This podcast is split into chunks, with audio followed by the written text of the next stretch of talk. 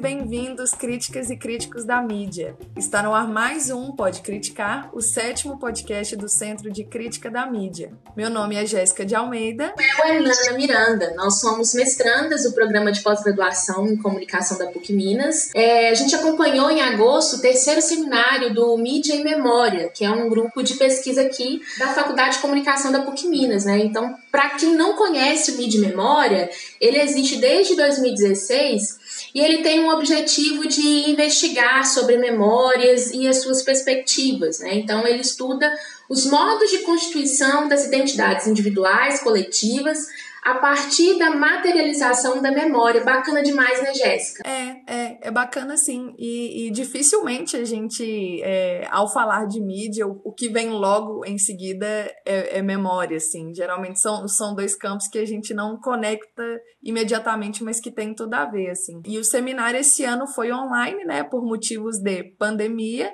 e se a pandemia derrubou as expectativas de, de, de tudo, ou mais, né, os eventos acadêmicos não iam estar tá imunes a isso. E trabalhos muito interessantes sendo tocados pelo pessoal do, do Mid Memória. Você curtiu, Nana? Ah, foi, eu achei muito rico, assim, o recorte da, da memória em termos de personagens, objetos e lugares, né, proporcionou excelentes discussões. Sim, foi mesmo. E a fala inicial do professor Márcio me chamou a atenção. Ele falou sobre o momento de catástrofe, né? Sobre a gente estar tá num momento de urgência, mas que tem sido marcado pelo passado, né? Tanto no que diz respeito ao indivíduo quanto coletivamente. E aí tem essas duas dimensões, né? No individual a gente tem essas medidas de restrição, nos limitando a, a circulação em alguma medida e leva a gente a experimentar o tempo de uma maneira nova, assim. E coletivamente o que ele o que ele é, levantou assim foi que a gente vive um momento de volta ao passado, de maneira reflexiva, com essa proposta de reescrita da história, de queda de lideranças que não representam o passado de maneira justa. Então, a memória está atravessando a gente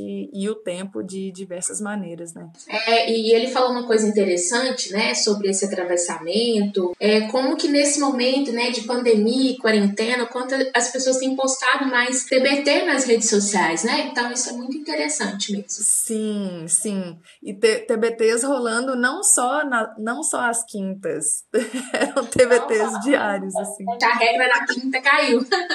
sim, é isso mesmo. Mas foi isso, assim, o seminário foi repleto de, de boas apresentações, foram 13 ao todo, mas aqui a Nana e eu vamos nos concentrar em duas pesquisas. A primeira, Nós Mulheres da Periferia, Memória e Afirmação de Identidade Coletiva, da pesquisadora Bárbara Lima, e Holocausto Brasileiro, Jornalismo e Construção de Memória Coletiva, da Érica Bueno. A Nana e eu conversamos separadamente com cada uma dessas pesquisadoras para falar um pouco mais sobre o que elas estão fazendo. Você quer começar, Nana? O que que você tem aí para gente? Primeiro, eu quero apresentar a Bárbara Lima para vocês. Olá, me chamo Bárbara Lima, eu sou graduada em jornalismo pela PUC Minas e participo do grupo Mídia e Memória coordenado pelo professor Mosaí Salomão, da pós-graduação em comunicação da PUC. Eu entrei no grupo em 2018, quando, junto ao professor Mosaí, começamos a pesquisar questões sobre jornalismo, sobre memória e gênero. A Bárbara ela foi a penúltima pesquisadora a se apresentar no primeiro dia do seminário e o objeto da pesquisa dela é o jornal Nós Mulheres da Periferia Periferia, né, que é um coletivo jornalístico independente, é, transparente e apartidário, né, formado por jornalistas moradoras de periferias de, de diferentes regiões da cidade de São Paulo. Né. Então, segundo o próprio coletivo, né, a principal diretriz do grupo é disseminar conteúdos autorais né, produzidos por mulheres e a partir da perspectiva de mulheres, né, tendo como fio condutor editorial a intersecção de gênero, raça, classe e território. Eu achei o trabalho do, do coletivo coletivo importantíssimo, né, para dar voz às demandas dessas mulheres que estão assim sistematicamente invisibilizadas, né? Aí eu perguntei para a Bárbara o que, que chamou a atenção dela no jornal, né? O que, que pautou a escolha dela por esse tema.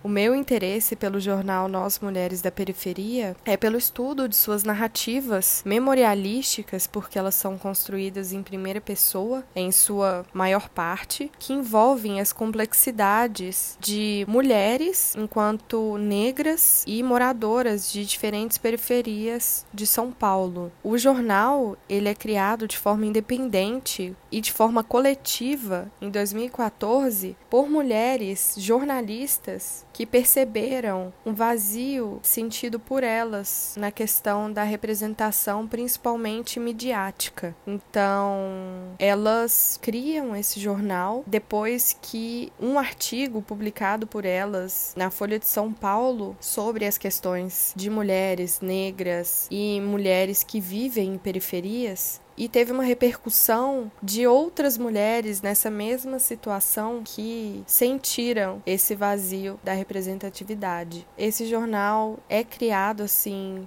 por meio de experiências, de identidades, né? Então é um jornal que é escrito na chave da memória e da resistência. Então, o, o Nós, é, Mulheres da Periferia, né, ele é, um, ele é um coletivo que ele vai abordar temas que são caros para as mulheres periféricas, né? Então, como invisibilidade e direitos não atendidos, né? Então, dessa forma, ele se mostra como uma mídia que é independente e contra-hegemônica, né? Sendo uma importante ferramenta na luta por reconhecimento. Na apresentação da Bárbara, ela apontou que a luta por representação ela não é o suficiente para lidar com o mau enquadramento das instituições midiáticas, né? Que é preciso que, junto da luta por reconhecimento, se articule uma política de redistribuição econômica, né? Então eu perguntei para ela como que o coletivo ele vai colaborar, né? Ele vai corroborar com esse reenquadramento das disputas por justiça nesses contextos periféricos, né? Se liga aí no que, que ela respondeu.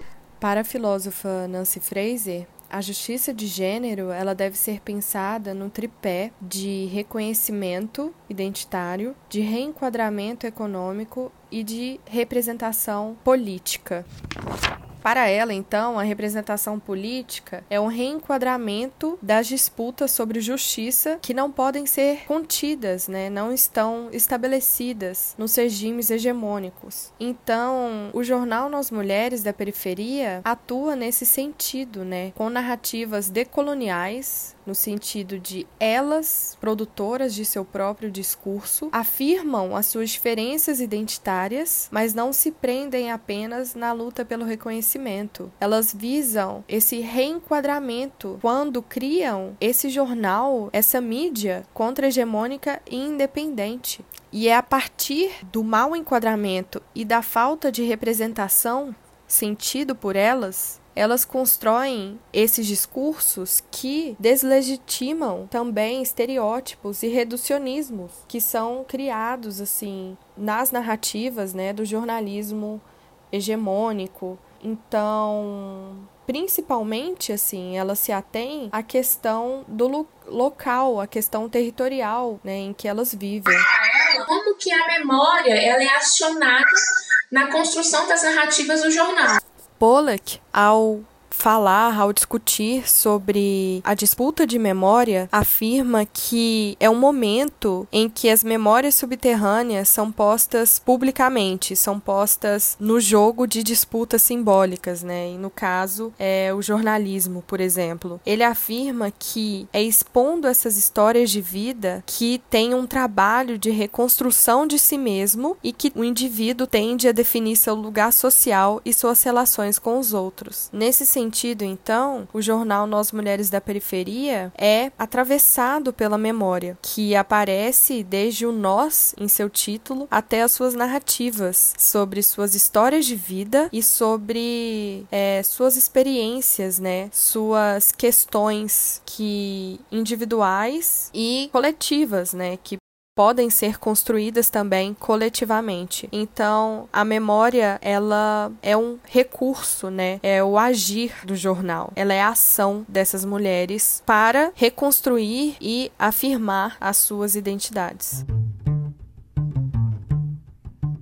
O meu papo foi com a Érica, eu até ia dizer quem ela é, mas eu achei melhor ela mesma se apresentar. Oi, eu sou a Érica Lacerda Bueno e faço parte do grupo de pesquisa Mídia e Memória do programa de pós-graduação da PUC Minas. Eu sou Relações Públicas e jornalista e também mestre em comunicação pela PUC Minas. A Érica também é mãe, ela me mandou uma foto da filhinha dela no WhatsApp, uma menininha chamada Tarsila, e registrando, eu acho esse nome maravilhoso. Mas bom, a apresentação da Érica arrematou o seminário, foi a última pesquisa a ser exposta, então para quem não pôde acompanhar, a pesquisa da Érica se chama Holocausto Brasileiro, Jornalismo e Construção de Memória Coletiva, e o artigo parte de reportagens sobre o Hospital Psiquiátrico de Barbacena, o Hospital Colônia. Para quem está ouvindo e talvez não, não conheça, o Hospital Colônia ele ficou conhecido pelo público na década de 1980 pelo tratamento desumano que oferecia aos pacientes. O psiquiatra italiano Franco Basaglia foi quem viu essas, essas semelhanças entre a instituição e um campo de concentração nazista e passou daí a chamar aquele acontecimento de Holocausto brasileiro. Para lá eram mandadas as pessoas não agradáveis, entre aspas, assim, opositores políticos políticos, prostitutas, homossexuais, mendigos, pessoas sem documentos, entre outros grupos marginalizados na sociedade, às vezes quem nem precisava de tratamento nenhum. É, Estima-se que cerca de 70% dos pacientes não tinham diagnóstico de qualquer tipo de doença mental. E se a gente faz uma recuperação na história, a gente encontra registros de cerca de 60 mil mortes no Hospital Colônia de Barbacena. E o objeto de pesquisa da Érica são sete reportagens sobre o hospital, e eu comecei perguntando para ela que reportagens são essas. A gente faz uma análise sobre o papel do jornalismo na construção das memórias coletivas, né? Como que o jornalismo contribui para construção dessa memória coletiva. Então a gente tem uma reportagem de 1903, que é a reportagem da criação do hospital. Então que expectativa, como foi aquele registro jornalístico daquela inauguração. Depois a gente tem mais duas reportagens de 1961, que foi o primeiro período que houve denúncias jornalísticas sobre as formas de tratamento que as pessoas tinham dentro do Hospital Colônia. A que a gente trabalha no artigo é uma reportagem da revista O Cruzeiro, que chama Hospício de Barbacena, Sucursal do Inferno, que teve um impacto grande, né, pelo tamanho que tinha a revista. Então, é, a importância da revista O Cruzeiro para essa denúncia foi o que fez a gente escolher essa reportagem. É, e um editorial da cidade, do jornal Cidade de Barbacena, que contrapôs, né, por que, que o governo permitiu a divulgação desses fatos, que eram coisas ligadas, né, à vida, à condição da, dessas pessoas, enfim. Depois, em 1979, a gente tem um contexto que começa a ser feito no Brasil sobre a luta antimanicomial. Então, são pessoas que começam a questionar sobre a forma com que esses doentes eram tratados, os tratamentos que eram oferecidos. Então, em 1979, a gente tem algumas coisas bem importantes acontecendo é, sobre esse assunto. Tem um psiquiatra italiano que veio para discutir sobre isso, sobre a reforma psiquiátrica. As pessoas estavam muito envolvidas nesse processo, né, de reforma do sistema de saúde mental,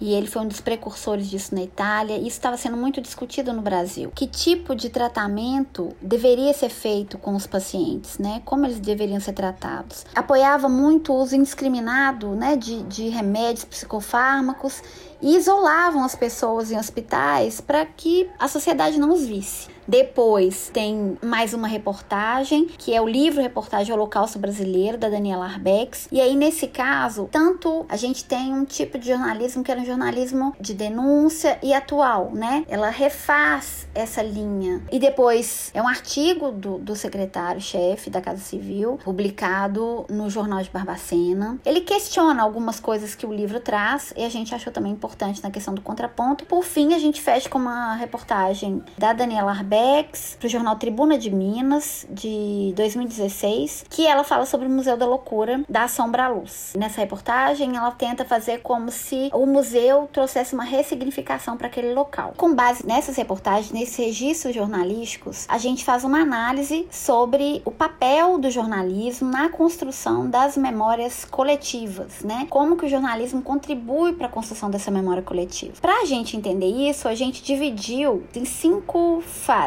cinco períodos distintos. Então a gente tem uma reportagem de 1903, que é a reportagem da criação do hospital. Então que expectativa, como foi aquele registro jornalístico daquela inauguração. Depois a gente tem mais duas reportagens de 1961, que foi o primeiro período que houve denúncias jornalísticas sobre as formas de tratamento que as pessoas tinham dentro do Hospital Colônia. A que a gente trabalha no artigo é uma reportagem da revista O Cruzeiro, que chama Hospício de Barbacena, Sucursal do Inferno, que teve um impacto grande, né, pelo tamanho que tinha a revista. Então, é, a importância da revista O Cruzeiro para essa denúncia foi o que fez a gente escolher essa reportagem. É, e um editorial da cidade, do jornal Cidade de Barbacena, que contrapôs, né, por que, que o governo permitiu a divulgação desses fatos, que eram coisas ligadas, né, à vida, à condição da, dessas pessoas enfim. Depois, em 1979, a gente tem um contexto que começa a ser feito no Brasil sobre a luta antimanicomial. Então, são pessoas que começam a questionar sobre a forma com que esses doentes eram tratados, os tratamentos que eram oferecidos.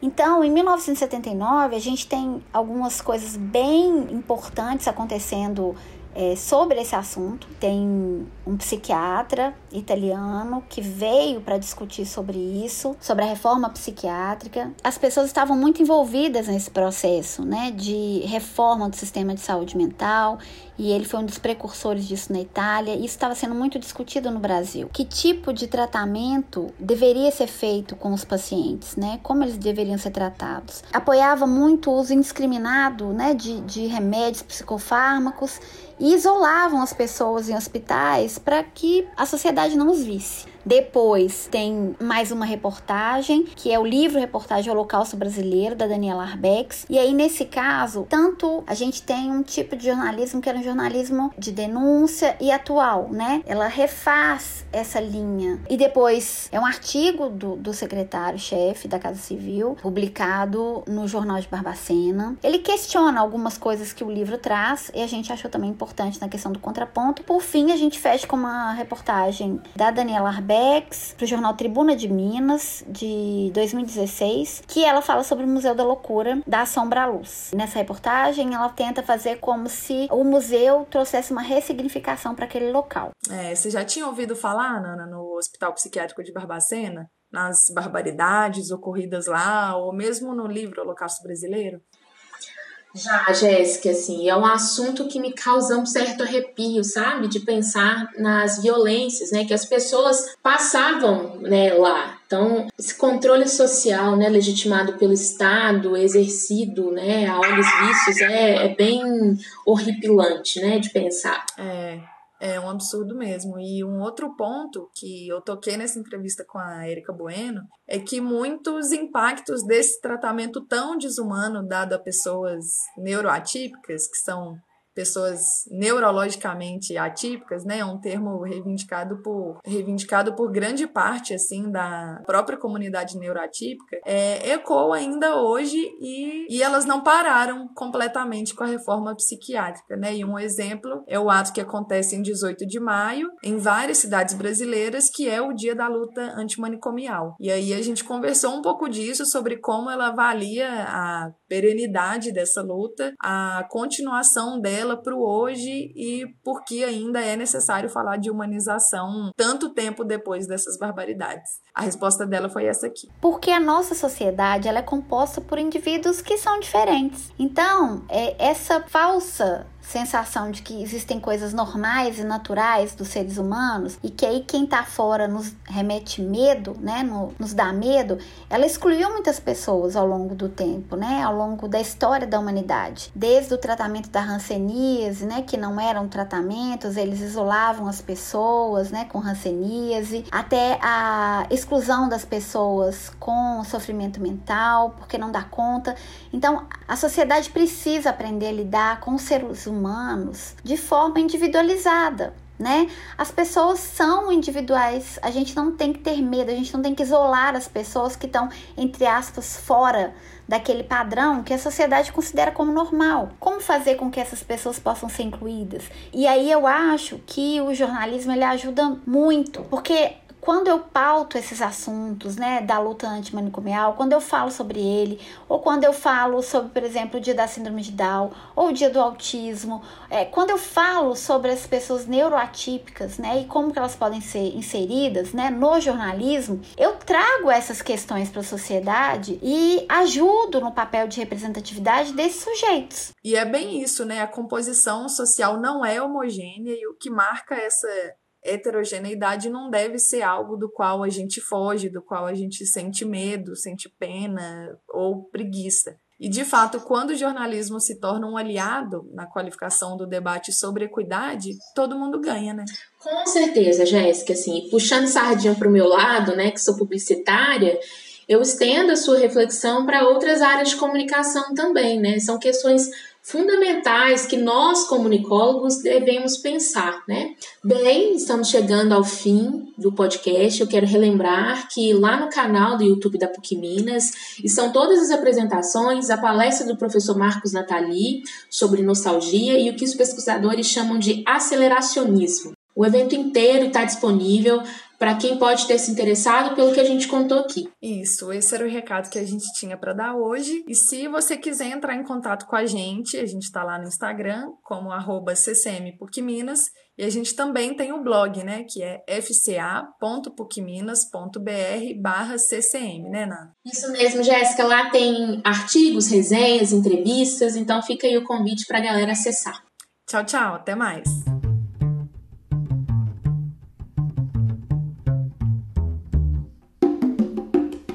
Este podcast foi gravado em setembro de 2020.